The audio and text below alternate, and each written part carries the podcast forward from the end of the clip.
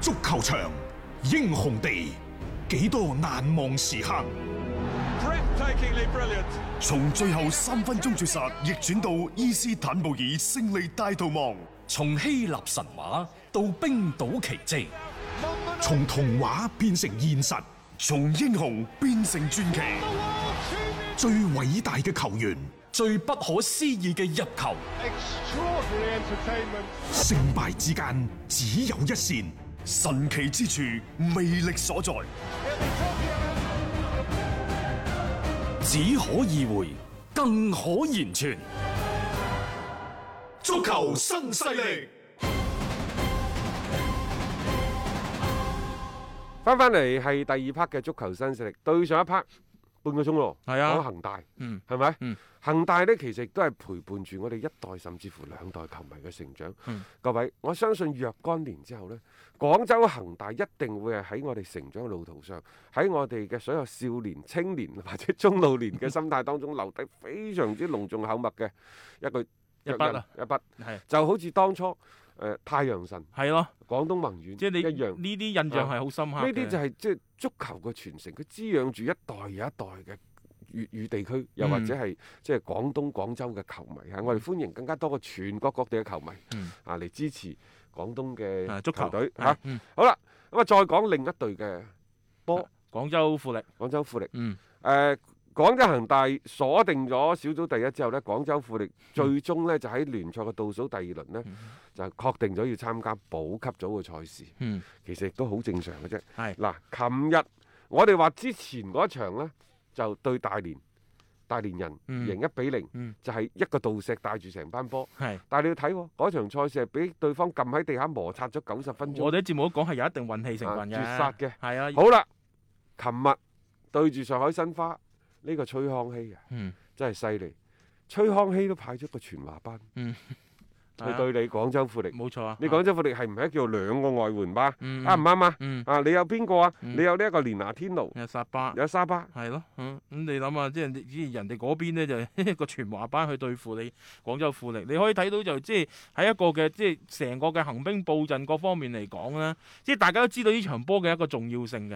咁但係我覺得喺一個嘅排布上面咧，崔康熙似乎嗰個功力咧就更加喺雲邦河師之上嗱，。首先啊，誒、我覺得廣州富力喺今年開局不利，啊，外援遲歸，核心出走，嗯，喺咁嘅情況之下，呃又或者喺我哋都唔係太睇好嘅情況之下，咬牙嗯，可以堅持到誒即係呢一刻倒咯，數第二輪，冇錯，並且即係喺同上海申花嘅六分之戰嘅交手當中落敗。嗯。係有遺憾，但係又或者呢個結果係咪大家一早亦都預計到咗嘅呢？嗯，我覺得對得起自己嘅努力就 O K 嘅啦。雖然結果唔一定係最美滿，誒、呃最即係大家想要嘅嗰個預期當中嘅結果，但係你從誒、呃、開局嘅嗰段時間點打點唔順，大家覺得哇，可能墊底啊，喺呢個組裏邊你肯定要補組啦。到後邊嗰幾場咧，咬牙堅持、奮勇拼搏，走咗個絕對核心嘅情況底下，仲要係上下一心，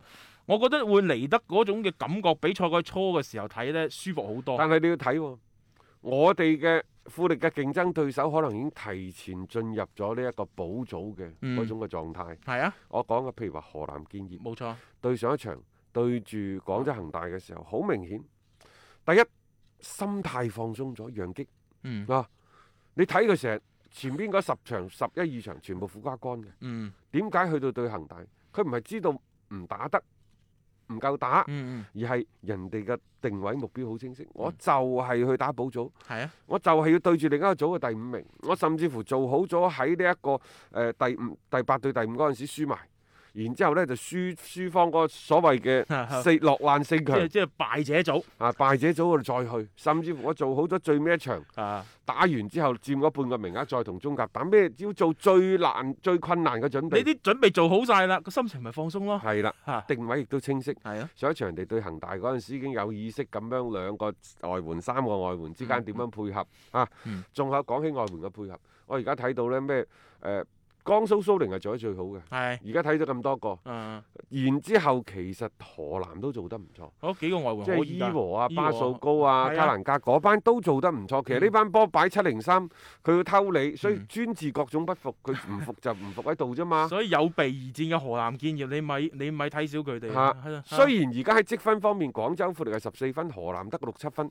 但係並唔表示兩隊 波嘅實力就係積分方面差距。嗯講句唔好聽，就算喺今時今日，你廣州富力打河南建業，你未必夠佢打，嗯因為你而家走咗個沙希域呢位仁兄，而家搞笑啦，嗯我都唔明。當當其時有球迷問我喺微信度問我，誒、哎大家可以加我微信嚇。啊哈我哋一路做節目，一路可以聽聽節目，一路加我微信。嗯個人嘅微信號係一三四一六三六孖五九八，可以好多時我哋傾下波經啊，嗯啊講下茶經 啊，啊即係好多問問我即係買邊只普洱茶好都冇問題嘅呢啲啊啊。你問我買邊隊波好，我唔一定講得俾你聽；你問我買邊只茶好，我一定講得俾你聽。係八子限普洱啊啊，OK 講笑啫嗯。好啦，啊誒大家加微信啊，呢個唔係講笑一㗎三嚇四一六三六孖五九八。好啦，沙希域我都唔明白，有球迷問我佢斌哥點解沙希域可以代表 PSV 豪芬打波？我我都唔知喎、 但係佢份約未完噶嘛，因為佢份約係到十月卅一號嘅。沙希域係咪發表個長情告白啊？ 啊，即係再見亦是朋友啊！我心永遠在在呢度啊！我在個屁咩？好 啊似走好似啦！好似富力對呢啊方以後面都唔好翻嚟啦，係富力重要啊！係就亦都係發表個長情，因啊為好似喺度大家喺度互相調侃嘅調戲對方啊！真係多謝你嘅咩付出呢啲好官樣嘅文章，嗯，但係咧攆住你條七寸。你我份就約係唔開呢一個嘅主主會會證證明明俾俾你。你啊！啊我點解要啫？你而家份合冇約錯，仲我喺度支啊。持富力，我百分之一百、百分之二百支持廣州。係，啊，你約滿咗之後，你點搞係你我嘅事點。解要開呢一份嘢俾你啊？嗯然之後你走就走啦，嗯走完之後又要講，又話一個受咗傷嘅，俾個男人拋棄咗個女人咁嘅心態，嗯聽到就唔舒服啦。嗯，嚇、呢個世界邊個拋棄邊個？ 啱就喺一齊，唔啱就分開。咩嗯何何何？點解要用呢一個拋棄呢人個詞人呢？哋話君子斷交不出惡言。啊，冇錯啦。啊然之後仲有第二點，喂，你都走咗啦，點解我俾晒人工俾你？憑乜嘢啊？喂，憑乜嘢先？你你喺一個企業度打工，九月份走，嗯你話喂，你俾埋年底啲錢俾我，嗱，你話誒、呃你問佢，喂，嗰啲咩年終獎你俾埋我得唔得啊？嗱，咁就有得傾啦，係啱唔啱啊？啊，但呢個係你個基本嘅收入，當然嘥域後嘅意思係話基本嘅人工你係咪應該俾晒我咯？嗯啊，咁咩贏波嗰啲獎金、入球獎金可以唔俾，唔知啊嗯嚇。反正而家就富力呢，就唔俾，因為啊你都唔喺度做嘢啦。係咯，其實你按按合同辦事，你應該做埋仲有先啊當㗎嘛初你同我講呢，你話你翻去踢歐國聯，嗯而家你就喺歐洲嗰度簽晒約，一直直陣轉會間又喎土耳其，一陣間又荷 蘭。你又玩得寬啊，真係嚇、啊即係呢呢樣嘢，我覺得其實係沙希域你唔道義在先㗎。啊佢仲要呢，就當初為咗即係你踢得開心啲、歡樂啲，啊沙巴又嚟咗。係啊，沙巴一度認為呢就係個水貨，後尾睇落都唔錯。嗯但係佢呢，只不過係沙希域旁邊嘅男人。嗯你沙希域點解又唔帶佢去 PSV 豪芬 呢？誒嗯其啊，佢而家就去咗呢一個阿聯酋、係啊，第一我同位你嘅以色講列人啊嘛以色列人嚇，去中東打 波，佢都未落場啊，係啊，俾人五下分我屍都似。我我都唔知點，點解佢有咁嘅勇氣去，去我都做呢唔個知決定點解嗰個咩阿聯酋嗰個咩係啊阿阿赫利係啊，啊嗰啲咩咩啊迪拜勝利啊迪啲拜唔知勝利咩波。即係佢一一方面係你敢去踢，第二係有人敢接就收。係啊，呢樣嘢我都覺啊！得大家可以去睇睇咧，就係即係當地嘅歷史啊、地地係啊理嗰啲攞，即哇！係真堅係唔堅嘅呢單嘢呢真係呢個如果你話地球上有啲咩即係人種又或者係種族完之間全嘅係溝仇唔恨埋啊！真係唉呢啲真係嚇，打佢死我覺得向難度挑戰啊！即係啊足球可以真係高於一切咩？呢樣嘢嚇， 呢個再睇啦。即係反正嗱，富力就係咁樣樣啊！喺呢個賽季遭受到各種各樣嘅一啲意外情仲況。有咧，就嗰個定位一定要好清晰。嗯啊，沙希域走咗之後係咪好咗啊？但係各位呢、個世界一樣嘢叫回光返 照，可能我呢把嘴呢，即係今日真係唔收。但係你千祈唔可以話冇咗沙希域踢得好，呢隊波就係好，嗯真係㗎。嗯其次呢隊波，你而家有冇一個核心嘅思想？有冇一條骨喺度先？就好似我哋琴日睇江蘇蘇寧，江蘇蘇寧呢班波，我哋話佢具備咗一定嘅能嗯力、實力，甚至乎前四嚇誒殺入呢一個冠軍嗯爭奪嗰度，亦都有可能。你睇佢前邊艾達、迪西拿，嗯，中間有呢一個碌爆卡、阿環卡數啊環卡 素啊，然之後後邊有嗯米蘭達。啊，係啊，成條骨啊，我琴日同阿 Mingo 講喺個 PP 度 PP 視頻直播嗰度講，我話加一個人就得㗎啦，嗯換一個地換一個人，嗯顧超啊，門將換 咗佢。佢換咗個門將，你信唔信呢班波好㗎啦啊！如？果曾誠借咗過嚟呢邊啊，啊，啊咁就好打啦！係啊呢班波係因為佢係各條線都有主心骨㗎。好係啦，我而家問你，你廣州富力有咩主心骨？呢、個主心骨拎唔拎得出手呢？我有道石，我只係笑啊，呵呵。中間迪比利，迪比利呢？嗱、嗯迪比利一五年、一六年嗰陣時，佢同保連奴爭，係熱刺嗰陣時嘅後腰，嗰陣時犀利，啊嗰陣時犀利，啊佢爭贏咗嘅。係但係嚟到咗中超之後，好毫無疑問，保連奴將迪比利拋咗十萬八千里攞望遠鏡、高判望遠鏡、哈盤望遠鏡都未必望到嘅表現嘅距離，嗯，前邊呢嗯冇人冇講我人啊租借，好都冇問題。你租借而家係話租借嗰邊個翻嚟啊嘛嚇，嗯嗯好啦，唔係話我揾幾個外援翻嚟湊數咁就得㗎啦嘛。咁啊得㗎嗰條啦骨喎，唔係咁啊樣樣㗎嘛。仲有就係嚟緊嘅第二階段會係非常之殘酷。係大膽啲講句，四場最多六場嘅賽事，嗯就決定咗你嘅係咪保組成功嚇？你你諗啊嗱，因為嗰陣時係你冇咩太多犯錯嘅空間嘅。你而家第一階段，唉，我衰勁咪踢保組賽咯。你都仲有一啲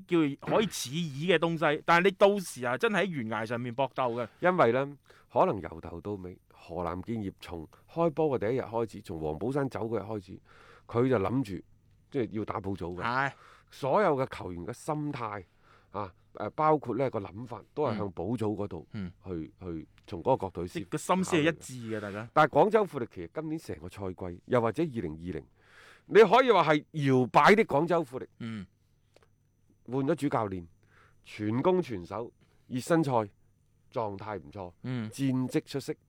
真正打到呢一個嘅正賽嘅時候，俾人哋打回原形。嗯，三場賽事失失十個波，入得嗯個一隻波係啊，定係零隻波我都唔記得啦。三場係有有一隻喺呢個嘅過程當中，誒、嗯雲邦何斯拋棄咗華麗嘅全攻全守嘅荷蘭式嘅足球。嗯向現實低頭，收起身打更加多嘅密集式嘅人海戰術般嘅防守，係咪？嗯好啦，咁然之後又面對呢，就外援遲歸、核心出走諸如此類嗰啲，靠眾志成城頂咗兩場，常菲亞嗯包啊葉等楚等貴葉楚貴啊，啊，都喺關鍵時刻挺身而出。嗯嗯但係我哋話呢個挺身而出，並並且連續兩三場賽事都喺最後時刻追翻平對手。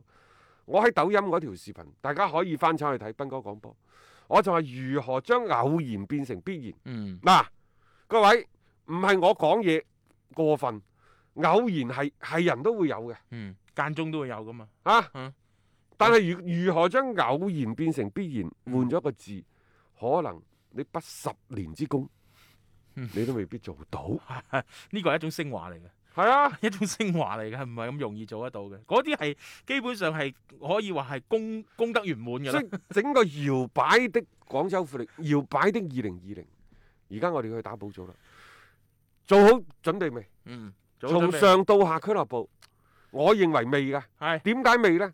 就係喺刺即將刺刀見紅嘅六場，下一場唔使睇㗎啦。嗯嗯喺即將刺刀見紅呢六場嘅賽事當中，我哋球員嘅心態做好準備未？嗯主教練做好準備未？喺人員嘅配置嗰度，做好準備未？呢個真係一個直擊靈魂深處嘅拷問嚟。